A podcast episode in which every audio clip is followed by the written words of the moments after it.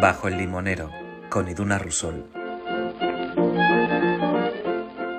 A la invitada de hoy la descubrí en Twitter. Una de esas muchas horas que pierdo, sinceramente, en esta red social, vi como una cuenta, Ediciones en el Mar, tenía que estar explicándole a alguien, a cualquiera de esos bots o personas con mucho tiempo libre que hay por ahí, bueno, pues le tenía que estar explicando por qué utilizaba el femenino al dirigirse a la gente en sus redes sociales.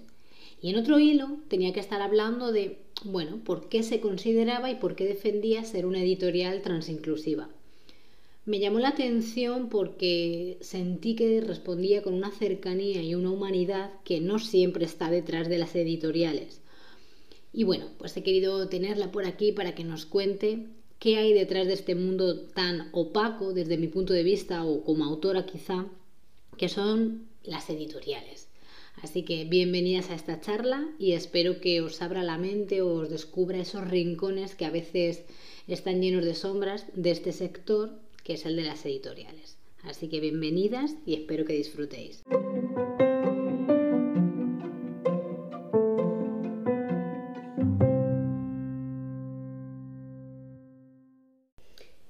Buenos días Lara, es un placer tenerte por aquí bajo el limonero. Y antes de que entremos a, las presentaciones, a que cuentes quién eres, a que cuentes qué haces, mm, hay una pregunta que me, que me gusta mucho hacerle a las mujeres que vais pasando por aquí y es si fueras una planta, una flor, ¿cuál serías? O que me hables de una planta o una flor que tenga un valor especial para ti, por algún recuerdo, alguna historia. Pues mira, hay dos. Eh, hay una que es como la flor más sencilla del mundo, que es una margarita, eh, que es la flor más, favorita de mi madre y para mí es como súper importante. Me da recuerdos súper bonitos de cuando era pequeña y las cogíamos en el camino al lado de mi casa, las poníamos en un jarroncito, entonces las margaritas me encantan. Y por otro lado sería una peonía que la tengo aquí tatuada. Bueno, la gente no la va a ver, pero tú la puedes ver. Ya la estoy viendo, ya la estoy percibiendo. Que, que era la flor favorita de mi abuela. Entonces, esas dos. Bueno, creo que son ya dos mujeres importantes ahí en torno a las flores. Para ir dando pistas, que las vamos a resolver muy pronto, de quién eres y qué es lo que haces, me gustaría que me contaras eh, si recuerdas tu, primera visita a, una biblioteca o a un bibliobús, porque yo me acuerdo que, en mi barrio, por ejemplo, lo que, el primer recuerdo que tengo son los bibliobuses estos que había y, y cómo cogías siempre el, libro me parece que era el de La Bruja Berta, el que yo siempre cogía, que lo leía repetidamente en bucle. Entonces, no sé si recuerdas tú esa primera visita a, la biblioteca, ese lugar donde estaba lleno de libros. Pues la primera, la primera seguramente no va a ser, no estoy segura, no me acuerdo. Pero una que recuerdo especialmente es que cuando mi madre me llevaba todos los fines de semana, me llevaba los viernes a la biblioteca, entonces yo cogía libros ya para toda la semana. Y, recuerdo buscar como loca el libro de Atlantis. Ah, Estaba obsesionada con Atlantis. Por toda la biblioteca lo encontré, lo encontré. y recuerdo esa visita especialmente, era muy pequeña. No tengo ni idea de cuántos años, pero...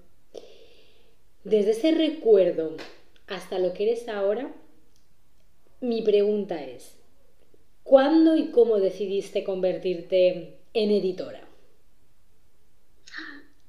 Lo has dicho.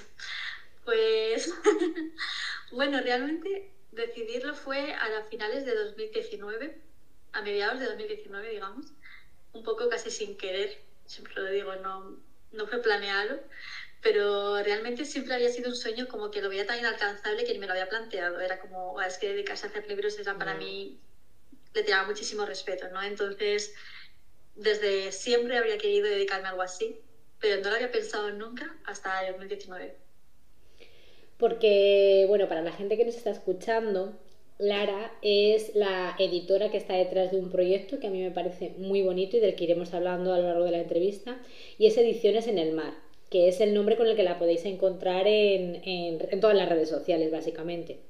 Sí. Y, me gustaría saber, eh, así, básicamente, aunque luego hablaremos más en profundidad, qué es lo que diferencia a Ediciones en el Mar de otras editoriales.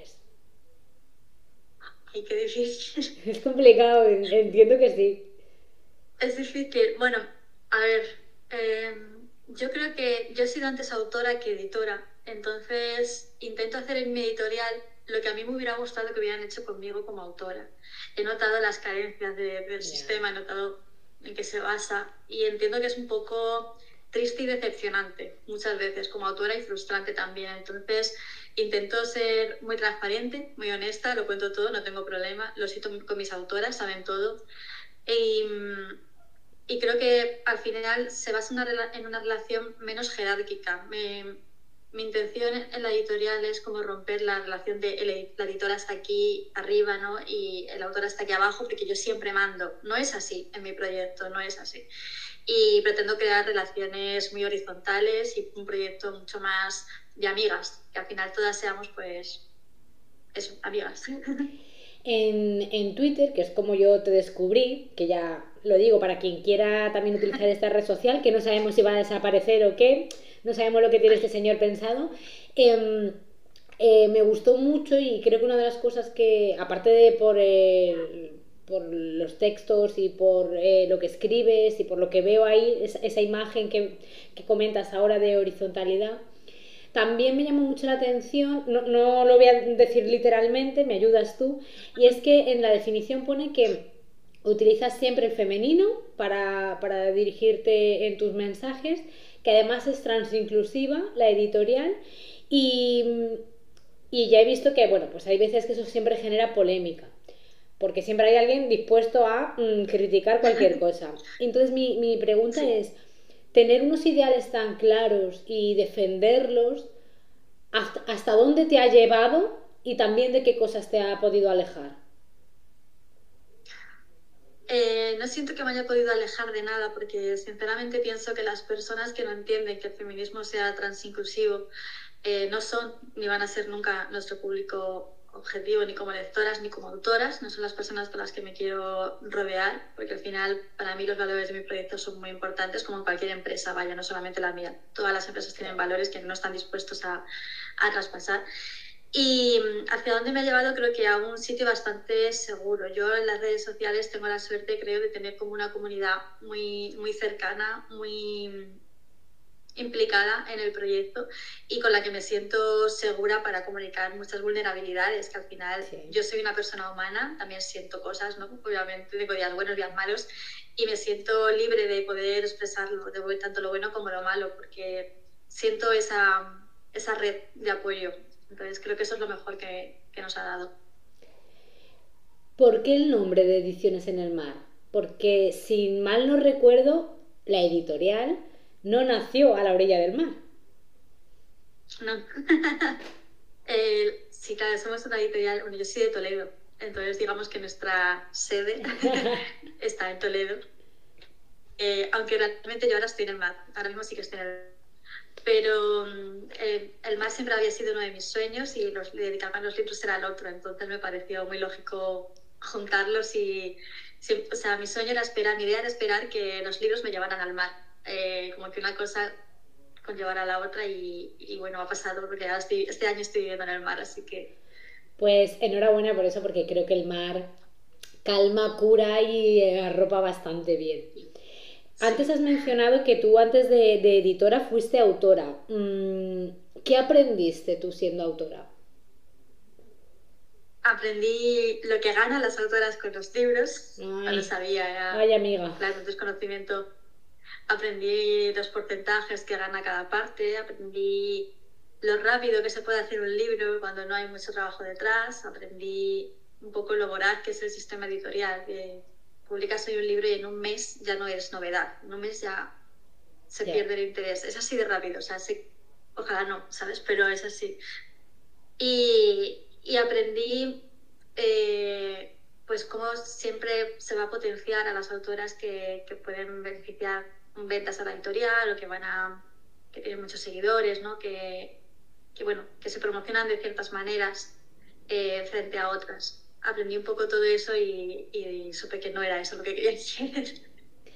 Ahora, ahora entraré a, que me cuentes un poco el proceso de una editorial, porque yo también como autora em, siempre lo veo como un mundo opaco, ¿no? El, mundo editorial. Siempre hay resquicios que dices, es que creo, esa sensación de es que creo que no me están contando algo. Eso pasa mucho a la autora. Pero antes me gustaría preguntarte, em, ¿qué emoción es la que acompaña durante más tiempo a tu trabajo como editora? ¿Cuál es la sensación que más sientes cuando estás trabajando en Ediciones en el Mar? pues ahora mismo creo que responsabilidad, porque mm, el proyecto crece y cada vez tengo más autoras, tengo colaboradores, pues correctoras, ilustradoras, diseñadoras. Em, y al final siento el miedo a, fallar, a no ser suficiente, a no llegar a... Cuando tengo que retrasar el lanzamiento de un libro, pues me siento bastante mal porque, bueno, soy, soy consciente y mis autoras también lo soy, de que soy solo yo, hago todo lo que puedo, pero muchas veces es frustrante. No quiero según se amplía, no quiero que nadie se sienta desatendido, no quiero olvidar ningún libro, porque para mí no es eso el sistema editorial. Entonces, siento responsabilidad cada vez más. Ya, imagino, además es lo que tú dices, eh, eres tú sola y son muchas cosas las que hay que hacer, eh, entiendo detrás de... Y hay cosas que puedes delegar y otras que no. Me gustaría que me hablaras un poco de esto, o sea, yo como persona, como, como autora, o sea, ¿cuál es el proceso? Yo te envío un manuscrito dentro de plazos, por favor, autores, leeros bien las bases, es lo único. Yo eh, entiendo que como editora o yo qué sé, para eh, es, la responsable de un concurso de escritura o lo que sea. Hay una cosa básica que es leerse cuando es la fecha en la que se termina de recibir manuscritos. Por favor, es súper importante, de verdad. Veo que lo cuentas mucho y me hace gracia. Digo, jolín, eh, es algo básico. Bueno, yo soy una autora, eh, estoy escribiendo mi libro, me leo las bases porque mm, puede ser que a lo mejor mi, libro sea maravilloso pero no encaja con la editorial o con lo que tú estás pidiendo. Mm. Yo envío mi manuscrito. ¿Y ahora qué pasa? ¿Cuál es el proceso que, sigue un manuscrito dentro de una editorial? Pues bueno, yo te voy a contar la mía. Vale. Mi proceso. Eso, el de Ediciones en el Mar, que es el que queremos eh, escuchar. Claro, tal cual, tal cual me llega el manuscrito, yo envío un acuse de recibo para que la persona sepa que lo, que lo he recibido y en el mismo acuse de recibo explico que el, plazo para responder es de hasta seis meses. Claro. Sé que es bastante, algunas editoriales trabajan incluso con un año, pero voy a explicar por qué. Son seis meses mínimo, por, bueno, máximo para mí, pero muchas ocasiones es el mínimo, porque llegan unos 100 manuscritos al mes en convocatoria abierta. Entonces, aunque leo rápido, soy humana es que es mucho. Soy humana. Es mucho. Hay que. Mm, y entiendo que es un plazo que a veces desespera a las autoras, pero es lo mínimo que, que puedo hacer ahora mismo. Que a veces son tres semanas, a veces es un mes, depende, ¿no? Pero siempre digo máximo seis meses para que te hagas la idea. Eh, entonces, en, en, ese tiempo, pues cuando llego al manuscrito, lo leo, lo valoro. Hay veces que veo muy claro que la propuesta no encaja, no me gusta el estilo, no me gusta la historia o, o pues no tiene nada que ver con ediciones mar hay muchas razones, ¿no? Tengo algo ya parecido, no es el catálogo que busco para el año siguiente, depende de, muchos factores. Eh, si no es seleccionado, pues mando un correo. No ha sido seleccionado eh, para que también la autora lo sepa y pueda pues, seguir adelante con su libro, claro. Si, si no lo tengo claro, eh, lo dejo en reposo y a las semanas vuelvo. Pues a veces el plazo también se alarga, ¿no? Porque a lo mejor lo he leído, pero necesito un mes para volver a leerlo y cosas así. Y, y antes de decir que sí, lo leo hasta tres veces. Si las tres veces es un sí, entonces lo publico.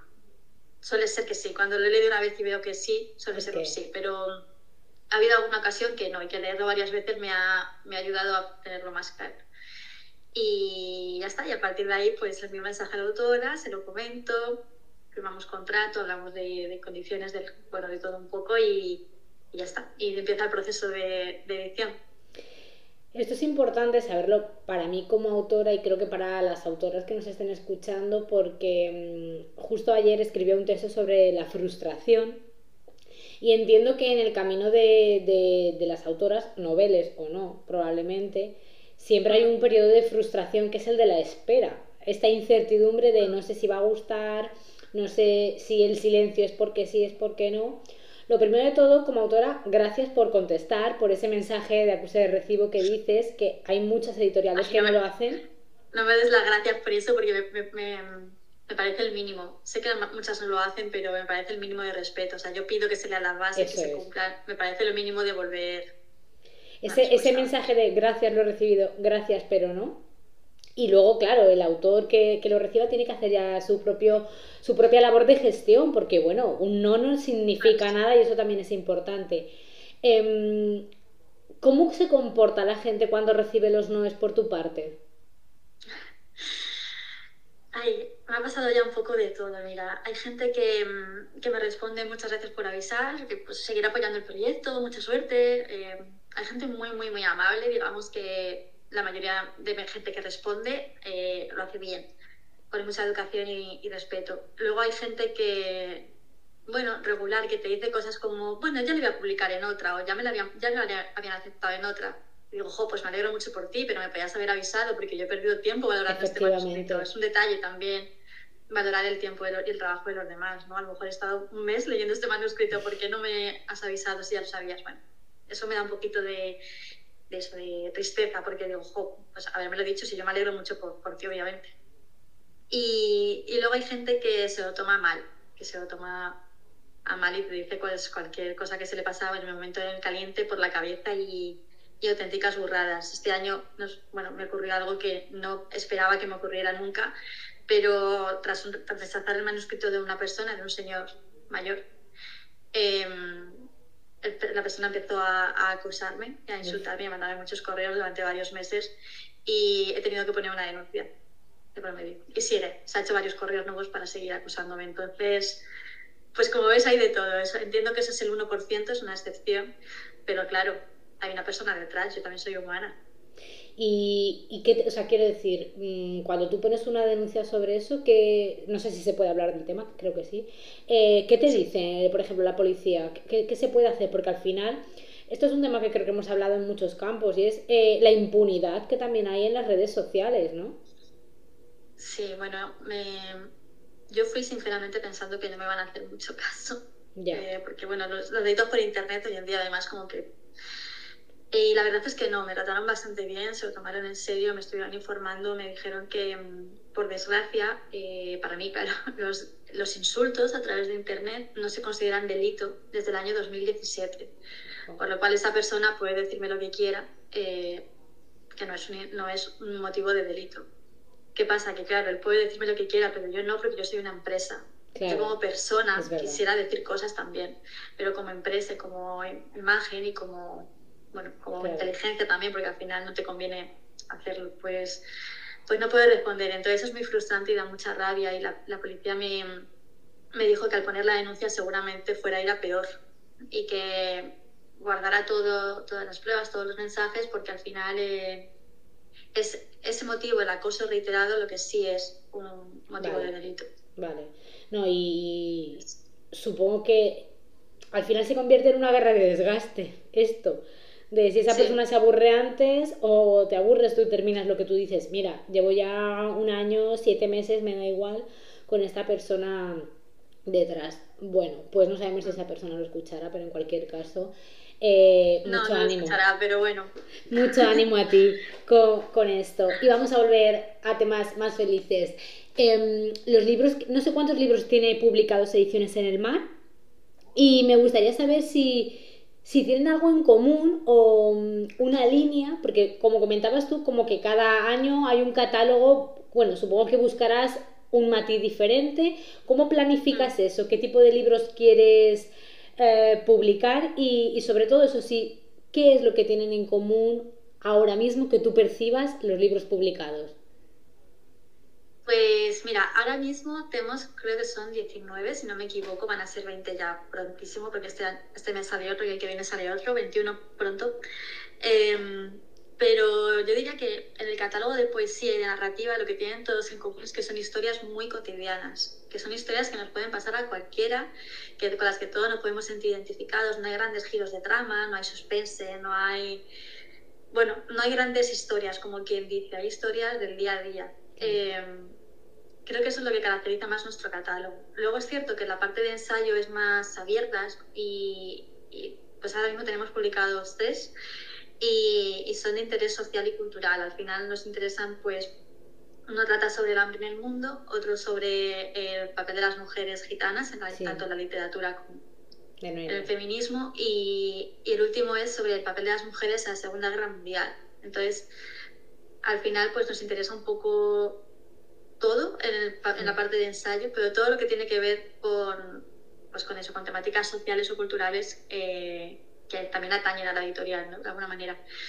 Y, y, para el año que viene, pues crear el catálogo ha sido complicado porque la verdad es que no me, mm, me, interesan ciertas temáticas mucho que me obsesionan, por ejemplo, la maternidad.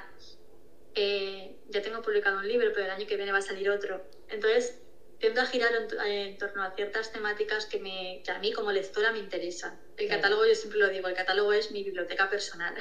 Es que me parece, me parece muy personal, creo que es mucho más auténtico y probablemente si eliges buscando lo que a ti te emociona, emocione también al lector, seguramente. Claro, pues eso espero. Y, y, claro, también es difícil a veces porque digo, no, mm, quiero, voy a publicar otro libro de maternidad, pero no quiero que se trate desde el mismo punto, porque claro ya, ya tengo una perspectiva, quiero otra, ¿sabes? Entonces muchas veces es complicado en ese sentido. Y este último año me han llegado muchos manuscritos de poesía, de novela, de, en torno a la maternidad también. Entonces tomar decisiones en ese sentido es difícil porque no quieres repetir temáticas sí, pero punto de vista no. Es complicado. Em, ¿Tú crees o sientes que él es diferente desde que eres editora? Cuando lees por ocio. Bueno, no sé si tienes ni siquiera tiempo para leer por ocio, pero ¿sientes que él es diferente? Sí, mucho, mucho más. Ahora soy eh, mucho más crítica, creo, mucho más... Veo las cosas y además me pasa que, que me fijo mucho más en, en, el tema de la edición, que antes me pasaba muy desapercibido y ahora pienso, uy, mira, estos márgenes qué pequeños, uy, mira, este libro soy mucho más puntillosa, que luego no significa nada, porque yo me compro cualquier libro y lo voy a disfrutar igual, ¿no? Pero, pero bueno, me, me, fijo más en detalles, eso sí es cierto. Y como lectora pienso, este libro hubiera encajado en ediciones mar, yo lo hubiera publicado. O pienso, este no lo hubiera publicado yo. Le doy esas vueltas. Qué bueno.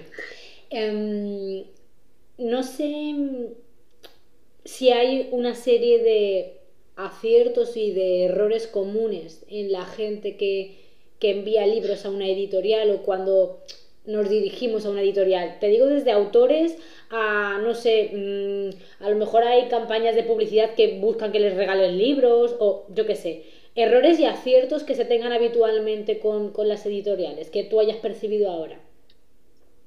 pues sí, sí, sí, te puedo decir varios. Mira, por ejemplo, en el caso de las autoras, que yo sabes, sabes que es muy pesada en redes sociales con el tema de las bases y tal, pero es que al final es súper importante. Y cuando somos humanas, y yo siempre lo digo, claro que somos humanas y claro que cometemos sesgos, y aunque yo intente ser 100% objetiva, no lo soy, ni yo ni nadie. Entonces, cuando me llega un manuscrito y me llega una propuesta que cumple las bases, que se nota que conoce el catálogo, que se ha leído la web o que ha investigado un poco sobre nosotras, que sabe a quién se dirige, hay gente que me llama por mi nombre directamente, sabe quién hay detrás, es algo que se agradece, que se hace sentir más cercano, más personal hay gente que me manda una propuesta muy trabajada, muy, muy trabajada. Incluso aunque el libro no encaje al final, por las razones que sea, que puede haber muchas, em, digo, jo, esta persona se lo ha currado un montón y ese esfuerzo hace que yo también me enfrente a, la lectura del manuscrito con otra actitud, porque leo la propuesta y digo, wow, me interesa, o sea, tienes toda mi atención ahora mismo. Luego hay casos en los que la persona se nota que ha mandado un email genérico a todo el mundo, sin especificar básicamente nada, que a veces no te cuentan ni la sinopsis, y, o es un género que no tiene que ver con nosotras, que claro, dices, siempre creo que es muy beneficioso para las autoras invertir tiempo en una buena propuesta. Por eso también en la web yo facilito una plantilla, no solo para nosotras, sino para cualquier editorial en la que la quieras utilizar, o no para utilizarla, pero a lo mejor para que te sirva de guía, para te puede dar ideas de qué cosas puedes incluir en tu presentación. ¿no? Em, y lo hago porque sé lo importante que es, o sea, es que esa presentación es lo que te puede abrir las puertas, literalmente. Ese primer paso, porque piensa que me llega un manuscrito de 300 páginas, lo primero que voy a leer son las cuatro páginas de presentación. Efectivamente. Quiero ver de qué trata antes de, de abarcarme. Em, entonces, eso puede cambiar, puede ser la diferencia, literalmente. Invertir tiempo en hacer eso es casi tan importante como haber escrito el, manuscrito. Sí. Em, ahora, de repente, eh, saliéndome un poco de la conversación, eh, me viene la pregunta de, no sé si me puedes decir el nombre de, una mujer que te haya inspirado, ya sea en tu papel como editora, como autora, como Lara, y el nombre, o sea, hay un hombre, una mujer y un hombre que te hayan inspirado para, bueno, para lo que haces y para lo que eres ahora mismo. ¿En mi trabajo te refieres o en mi vida en general? Pues mm, lo que antes te venga, si te viene ese nombre que te inspiró a, ser editora, fenomenal. Y si es en, en tu vida como Lara, individua, persona que camina, también. Pues es que creo que como de mujer, eh, no se me ocurre por desgracia era un nombre que me inspirara, así que te puedo decir ahora compañeras a las que admiro, ahora después. Pero inicialmente em, no se me ocurre una editora que me inspirara porque cuando yo entré, mi sensación, sin tener todavía mucha idea del mundillo, era de que todo eran hombres. también es, mi, es, mi percepción también como, como autora. Es, es un mundo, y creo que lo sigue sintiendo en gran parte muy copado por hombres.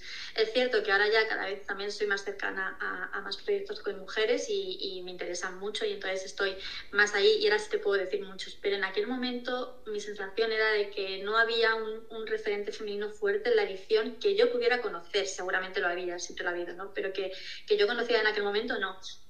Em, como editor, por ejemplo, sí que te diría Jorge Cascantes, que bueno, es editor en Blacky Books, también en Paloma Ediciones, un proyecto chiquitito nuevo que acaba de crear.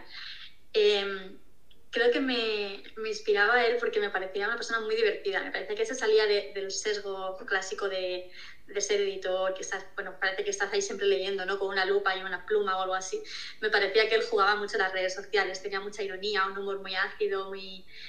Bueno, me parecía una persona muy al día de todo y, y eso me hacía mucha gracia porque sentía que le quitaba seriedad al asunto. Creo que dentro del mundo de los libros hay como demasiado, a veces, bueno, un halo de misticismo que, que a mí no, personalmente no me gusta, no lo comparto. Entonces él me...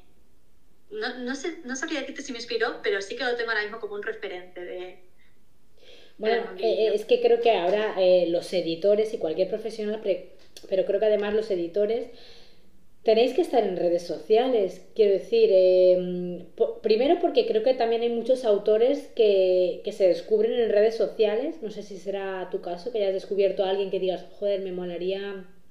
Pero creo que también es lo que tú dices, mostrar esa humanidad. Porque al final yo como autora estoy en redes sociales y veo y claro que quiero que me publique una editorial, pero también quiero que me publique una editorial que yo sienta que podría estar tomándome un café charlando tranquilamente con la persona que hay detrás. Creo que, creo que también es importante y eso, por ejemplo, Ediciones en el Mar, creo que quienes ahora estén escuchando y vayan a, las redes sociales, es algo que se percibe, ¿no?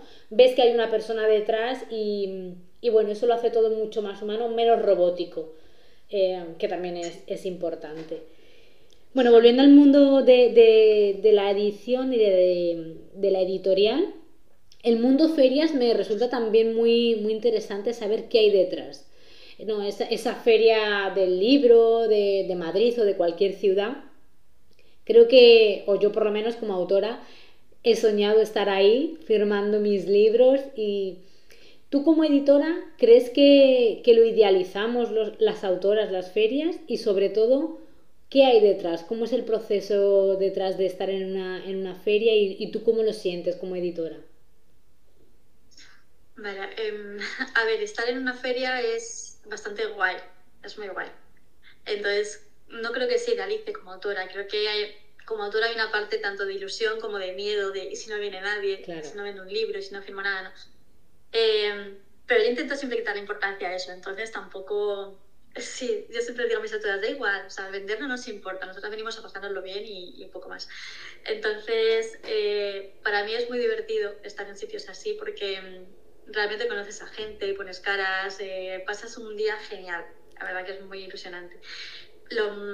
la parte mala, diría, es que se organizan con mucha antelación. Em, claro. claro, tienes que prever que tú vayas a estar libre en X fecha, yo que sé, con un año, en relación con muchos meses. Es, complicado a veces. Em, también que son caros. Eh, los stands de, de ferias son bastante caros. En muchas ocasiones se va en conjunto con librerías que, bueno, como asociadas, ¿no? O, varias editoriales eh, alquilan una misma caseta, digamos, porque es, es caro, sobre todo para proyectos pequeñitos que no sabes si vas a recuperar esa inversión en las ventas, porque claro, no es lo mismo que una editorial grande, obviamente. Em, requiere mucho tiempo, requiere muchos recursos. Nosotras no hemos ido a muchas ferias porque, lo que te digo, mucho tiempo y muchos recursos. Y también por, por incapacidad en muchas ocasiones. Yo hasta hoy no he tenido la, capacidad de moverme, por no he tenido coche, digamos. Em, entonces, pues se junta eso, se junta también que tengo una perrita, a la que obviamente no puedo abandonar. Claro, eh, es verdad. Y, y, se junta también mi situación personal. Yo soy una persona que tiene mucha ansiedad y, y varios problemas, entonces en muchas ocasiones enfrentarte también a ello es complicado, igual que las presentaciones. Eh, lo hago, intento hacerlo cada vez más, pero para mí también es difícil, mis autoras también lo saben, entonces requiere un esfuerzo grande por mi parte y hay momentos en los que pues, tampoco puedes hacerlo. Entonces, es guay, es guay, pero tiene, tiene sus cosas. Eh, es que la salud mental detrás de cualquier tipo de trabajo, la ansiedad o lo que sea, creo que es algo que también se tiene que visibilizar. Y bueno, me parece importante y sano también el decir, este proyecto, esta feria, sé que me traería mucho, a lo mejor, repercusión tal, pero bueno, es que lo que tengo que lidiar luego yo conmigo misma también es importante, así que eso sí que también me gusta dejarlo claro en las entrevistas y eso, que al final la salud mental está por encima de todo o debería estar, ¿no? Y, buscar nosotras nuestro propio sí, totalmente. Yo, yo, por ejemplo, como, como, editora, mis autoras, claro, yo siempre intento hacer alguna presentación con ellas, hacer varias incluso, o, pero hay algunas ocasiones, algunos libros en los que no hemos hecho presentación presencial eh, porque la autora pues no se sentía cómoda, no se sentía segura, pues le provoca ansiedad esa situación y yo lo entiendo y lo respeto totalmente, pero una parte dices, jo, pues qué mal, ¿no? Porque no voy a vender en ese momento, que son momentos de, de picos de ventas, digamos. Pero como para mí siempre está más, más por encima la salud mental de tanto la mía como la de mis autoras, lo entiendo, porque yo las, las escucho y pienso, obviamente yo no te voy a obligar a nada, no te voy a obligar a ir a ferias ni a ir a nada. No es tu trabajo como autora promocionar de esa manera. El trabajo de promocionar es mío. Tú me puedes ayudar, pero sí, pero las dos tenemos límites y yo los respeto un montón. Entonces, sí, es importante cuidarse, eso no está todo por encima de, de la salud. Creo que esto que acabas de decir ahora mismo es algo que marca la diferencia con respecto a otras editoriales grandes. Em, porque sí, muchas veces lo que importa es el número de seguidores y la cantidad de gente que me vas a vender y me da igual que a ti te agobie un poquito el pensar en esto. Así que, bueno, aquí va para quien esté planteándose y, vaya buscando editoriales. No digo que tengan que ir todos a ediciones en el mar, o, pero, bueno, pero que vayan valorando lo que tú estás diciendo y, que lo busquen en esta editorial o en cualquier otra, que creo que hay valores que se tienen que, buscar también. Sí. También, por mm. ejemplo, sobre lo que acabas de decir sobre el número de seguidores, nosotras en las bases yo especifico las bases que no quiero saber tu cuenta de Instagram, ni tus redes sociales, ni el número de seguidores, porque no me interesa, realmente no es no es un criterio válido para mí a la hora de valorar tu manuscrito, no me aporta nada. Me da igual que tengas 100.000 o que tengas 100 o que no tengas Instagram, para mí no es relevante. Y, y, muchas veces hay gente que me escribe en plan de, ¿podemos incluir en las bases? Y yo no, pues es que te digo específicamente que no me lo incluyas, porque me parece un criterio que no se debe tener en cuenta a la hora de editar, pero tampoco como autora, bueno, entiendo, entiendo por qué surge, pero también hay que tener cuidado con eso. Al final no queremos ser un producto, ¿no? No quieres ser tú el producto, el producto tiene que ser tu libro. Entonces hay una fina línea ahí y, y yo no lo recomiendo. No recomiendo hacerlo. Yo estoy Aunque entiendo por qué se haga a veces, claro. Yo, yo entiendo porque a mí eso me ha generado estrés muchas veces, ¿no? Es decir, no me van a publicar porque no tengo seguidores, pero luego llego a la conclusión que tú has llegado y eso fue lo que me liberó, ¿no? De la presión de ni escribir o tal, el decir, mira, es que yo escribo, es que no, no, soy influencer ni pretendo serlo y si voy a dedicarle horas al libro no le puedo dedicar horas a Instagram, que es un trabajo al final, o sea que...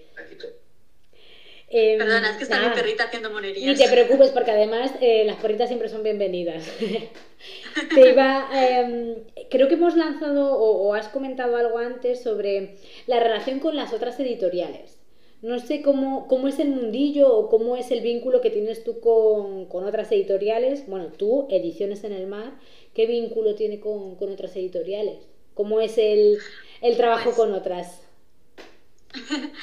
Pues mira, cuando empecé es verdad que yo me sentía muy sola, muy aislada, porque realmente no he formado nunca, ni, ni creo que lo forme ahora tampoco parte de, de, ningún círculo literario, ni que esté, ni tengo grandes amistades de, editores, conozco a, mucha más gente ahora, obviamente, pero no. Bueno, eh, respeto y, colegas, pero no siento esa, esa cercanía todavía.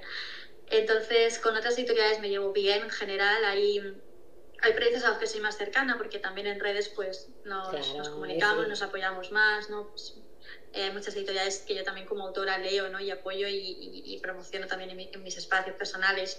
Entonces, eh, creo que a las que estoy más cercana ahora mismo son a, a las por las que siento admiración y por las que respeto mucho su trabajo y, y, que veo que tenemos líneas, pues, intereses afines. ¿no? Por ejemplo, Editorial 16 me parece una editorial sublime, me parece que hace un trabajo espléndido, eh, su catálogo me encanta, creo que está todo muy cuidado y creo que ahí también se aprecia un gran trabajo detrás. Yo aprecio mucho esa parte. Cuando veis que el catálogo está cuidado, pero que también lo está la web, que también los autores están contentos, ahí hay una razón. Entonces eso lo respeto un montón. Eh, Está también Indigo Editoras, que son unas compañeras a las que adoro porque además hacen talleres eh, de escritura que me parecen fascinantes. Tiene una newsletter a la que recomiendo a todo el mundo que se suscriba porque trabajan mucho eh, proporcionando información sobre autoras, sobre procesos de escritura creativa. Me parecen muy interesantes y creo que hacen una labor súper importante en el mundo. Creo que llenan un hueco que estaba sin llenar. Entonces, me llevo bien en general, pero no tenemos una gran relación, esa es la verdad. Bueno, supongo que al final también, por lo que hablabas al principio, es un trabajo tan largo, con tantas eh, partes, con tantos procesos, que casi no te da tiempo ni siquiera a, vincularte con, otro proyecto similar, a no ser que tengas un, no sé, un libro o algo que estéis tramando conjunto, no, no te da mucho más tiempo que estar vinculándote con tus autoras y, y, tu vida social y poco más. Total, mm, súper complicado no sé si no hace falta que sea durante tu periodo de editora ni de ediciones en el mar. Em, me gustaría saber si hay algún libro que te haya enamorado. Puede ser tuyo o puede ser de cualquier otra editorial, puede ser de reciente, de cuando eras pequeña, me da igual. Bueno, un montón, un montón. un montón. Mira, de mi editorial te puedo decir, eh, siempre lo digo, obviamente todos los libros de la editorial son mis favoritos, quiero decir. He apostado por ellos por una razón, a todos los admiro y, y, demás, pero hay un libro en concreto que, que, siempre digo que es un libro que a mí me gustaría haber escrito, que yo lo, leí con tanta envidia, diciendo, wow, es increíble esta autora, que es Año del Caballo, de Clara Piazuelo. Eh, han pasado dos años ya desde que lo publiqué, todavía no lo supero, sigo, sigo flipando por tener ese libro en mi catálogo, me parece bueno, increíble. Es, el libro que siempre que alguien me pregunta, ¿qué libro recomiendas de tu editorial? Casi siempre tiendo a decir ese. Vale. Eh, me parece un acierto seguro, me parece que con ese libro no vas a fallar. Y luego, libros que me hayan inspirado hay tantos o que me hayan flipado hay tantos. Este año, por ejemplo, leí por primera vez a Mariana Enrique. Eh, no sé cómo decírtelo, pero yo leí Nuestra parte de noche y me, algo en mí cambió, o sea, me cambió. Eh, me pareció un libro alucinante escrito. Me parece tan difícil escribir esa literatura que da un poco de miedo, que es un poco gótica, que es Yo no sabría. Eh, muy violenta también a veces. Me, me, parece tan complejo de escribir. Nunca podría hacer algo así y, y eso como lectora lo, y como autora lo admiro muchísimo. Pues mira, ahora que estamos ya acercándonos sigilosamente a las épocas navideñas, o bueno, siempre en la televisión siempre nos van a poner un anuncio con una excusa para comprar. Así que aquí se han lanzado algunos títulos, em, luego los rescataré también para, para, ponerlos por escrito y que la gente los tenga, los tenga a mano. Em, no sé si has vivido como con ediciones en el mar o de manera individual alguna anécdota protagonizada por algún libro o mm, en torno a algún libro, algo que haya sucedido que digas, madre mía, qué surrealista esta historia. Puede ser como editora o como autora, no lo sé. Ostras, pues bueno, realmente no, no tengo una anécdota surrealista, pero sí que ahora nos está ocurriendo que eh, este año publicamos Dama de Pueblo de Gema eh, de Castillo y, y, es un libro que trata sobre la infancia de los años 90, la que pudo ser mi infancia perfectamente, pero en un pueblo de Almería. Eh, entonces está cargado de referencias, es un libro muy nostálgico y, y muy pop, está escrito en andaluz y y bueno, a mí me flipa, me parece divertidísimo y me encanta. Y, y Gema es eh, trabajar, bueno, se dedica al mundo del cine, al mundo audiovisual y ha presentado un guion a un, a un proyecto, bueno, a una especie de premio y ha resultado seleccionado. ¡Qué bien! Y estamos flipando, estamos flipando. ¡Qué bien, qué bien! Eso es lo más guay creo que ha pasado Qué bien, jo, pues enhorabuena también a las dos. Sí. Mm, ya te voy a ir eh, dejando libre, voy a ir terminando. Me gustaría saber si hay alguna historia que recuerdes que te contaran tus abuelos. Ahora mismo, así de repente que se te venga a la cabeza. Jo, hay tantas. Hay, mm, mira, cuando yo era pequeña eh, había un concurso en mi pueblo de, de escritura de relatos y era obligatorio participar en el COE, nos obligaban, que fue una de las razones por las que terminé escribiendo, porque cogí el hábito desde muy pequeña debido a, a esto. Y recuerdo que hubo un año que yo no, no se me ocurría nada, no tenía nada que escribir y estaba como muy bloqueada. Entonces fui a mi abuela y le pregunté, "Ah, ya cuéntame una historia que pueda escribir, no sé qué. Claro, mi abuela, eh, en aquel momento mi abuela apenas leía libros. Mi abuelo sí ha leído mucho, pero mi abuela no. Pero en cambio ella memorizaba muchas poesías que escuchaba, o sea, sabía de memoria, escuchaba historias y, y no era capaz de, de contarme una historia ficticia. Entonces me contó una historia real y me contó, sí, y me contó, eh, yo era muy niña, ¿vale? Pero tú imagínate, me contó la historia de mi bisabuela en la época de la Guerra Civil Española, que bueno, no lo pasó nada bien, eh, estando en el bando de izquierdas, fue una mujer muy libertaria, luchó mucho por, por los derechos de las mujeres, eh, fue encarcelada por ello, bueno, justamente, fue torturada. eh, lo digo entre comillas, pero me, me las quito. No, no entre comillas, fue torturada y, y, bueno, pasó muchas vejaciones en aquella época. Y mi abuela, siendo yo muy niña, me contó esa historia eh, y me, me recitó una canción que cantaban en, en un momento en el que humillaban a las mujeres, que, en el que las paseaban por las calles medio desnudas, con la cabeza rapada. Las obligaban a cantar una canción. Eh, y mi abuela me contó todo eso, me contó la canción, lo que ella recordaba, y yo escribí un, un relato sobre, sobre eso. Entonces es una historia que tengo muy, muy metida, porque me la contó siendo yo muy niña, y claro, me impactó tanto, es un, es un relato tan, tan fuerte, tan violento, y, y yo en aquel momento tampoco era capaz de entender todo lo que significaba aquello. No entendía tanto de historia, ¿no? Era una niña, entonces me caló muy, muy, muy dentro. Claro, tú la recibiste probablemente como un cuento, porque tampoco tienes Sí. la perspectiva de lo que, de, de lo que es la realidad, la ficción y sobre todo lo que significó. Pues alucinarían cu- cuando recibieran el, el texto, los del concurso, digo yo. Dirían, madre mía, Además, gané, gané el concurso. normal, no, la, la diferencia la marcaste seguro. Desde luego. Claro, claro, yo contando una historia súper seria siendo una niña, la- el jurado fliparía aquí. Me imagino. Y ahora que hablábamos de, de recuerdos, ¿no? De, de canción, la canción que te cantó tu abuela, mm, no sé si te viene ahora mismo a la cabeza alguna, alguna canción que tenga una letra o una historia que, que- que te guste lo que cuenta. Ay, sí, me encanta, por ejemplo, la de Alfonsina y el mar, que, claro, es, es- bueno, claro, es que es un poema de Lorca realmente, pero, Desde luego. pero Eh, es una canción también, Alfonsina y el mar, eh, es una de mis canciones favoritas. Sí, esa, esa. Vale, pues ya para, para ir terminando y cerrando esta, esta entrevista en la que yo desde luego he aprendido, he visto la humanidad también que hay detrás de una editorial. Mucha gente que nos escuche probablemente se esté planteando escribir o publicar o simplemente para que cualquier lector, aunque no se plantee adentrarse en el mundo editorial desde algún vértice, que sepan el trabajo que hay detrás, ¿no? Que cuando tú estás leyendo un libro sentado en tu sillón tranquilamente, ha habido horas de lectura, ha habido una selección, ha habido, bueno, pues eh, también era uno de los motivos Sí. por los que quería que, que pasara una editora por aquí, ¿no? Y ¿qué quieres que la gente sepa o de las editoriales independientes? ¿Hay algo que digas, esto me encantaría que se supiera? Mm, me gustaría que se supieran tantas cosas. Yo que sé, por ejemplo, em, para una editorial independiente es muy difícil poner sus libros en librerías, em, que es un reclamo muy frecuente por parte de las lectoras. Entiendo, que yo también soy lectora, pero es muy complicado porque em, las distribuidoras se llevan un gran porcentaje de, de los libros, en torno al 60%. Uf, un montón, ¿eh? Eh, claro, eh, dentro de las editoriales, aunque parezca que las autoras ganan muy poco, os aseguramos que las editoras no ganamos mucho más porque los márgenes son muy, muy pequeños. Si todo el mundo cobra, y en esta casa os aseguro que todo el mundo cobra su trabajo, es muy difícil tener un margen digno. Eh, nuestro trabajo vale muchas veces cero. Entonces, vender a través de una distribuidora es una acción muy arriesgada cuando eres un proyecto pequeño.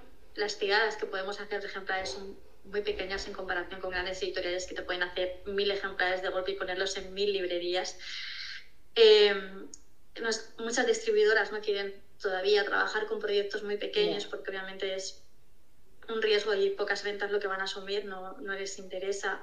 Es complicado conseguir una distribuidora y cuando la consigues vendiendo a través de distribuidora apenas se gana nada de dinero. Entonces es muy compleja esa parte yo siempre digo que para, que, para ayudarnos en ese ámbito es súper importante que la gente nos pida a través de librerías. Nuestros libros no pueden y no van a estar eh, en todas las librerías porque es imposible a nivel de recursos.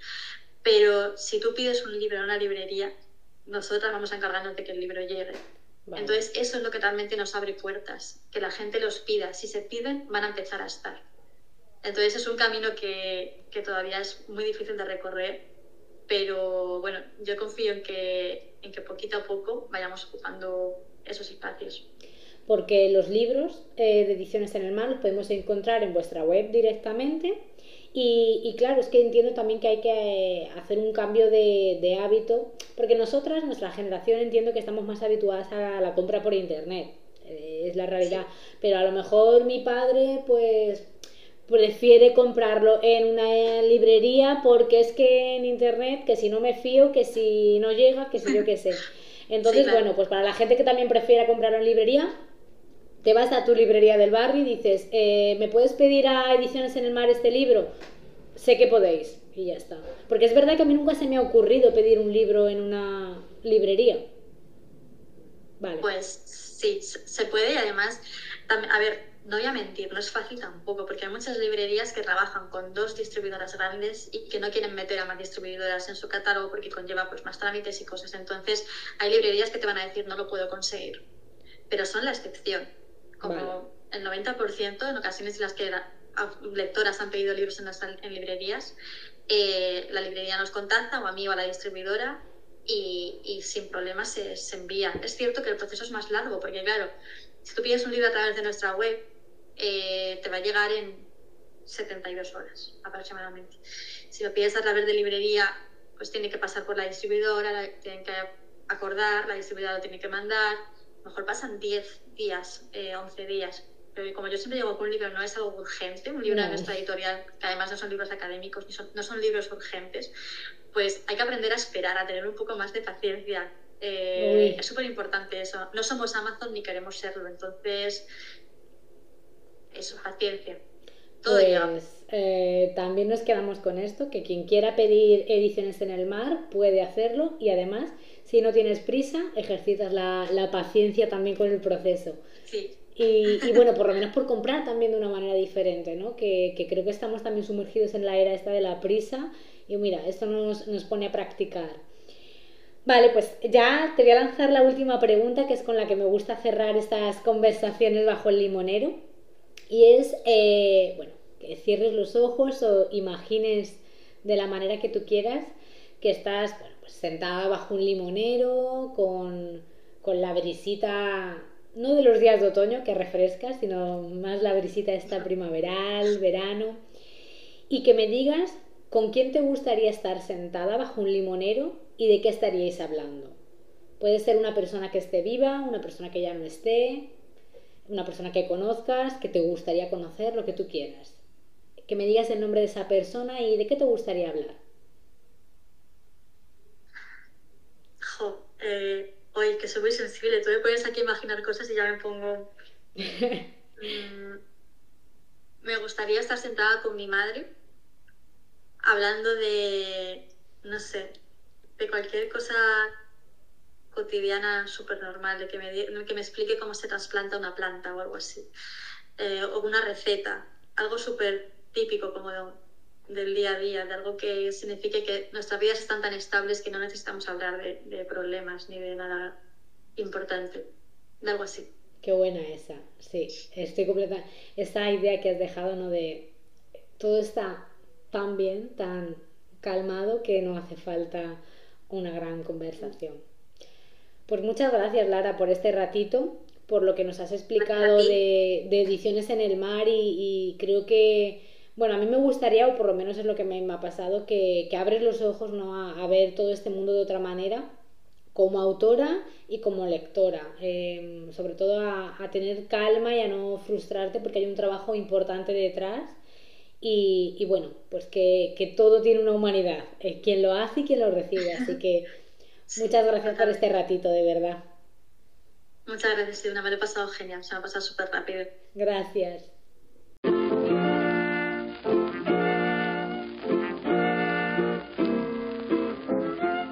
Gracias por estos minutos con nosotras. Acuérdate de seguirnos para no perderte ningún episodio y si puedes, valora con puntuación este podcast para animar a otras personas a que vengan a escuchar. De nuevo, gracias por tu tiempo. Nos reencontramos pronto bajo el limonero.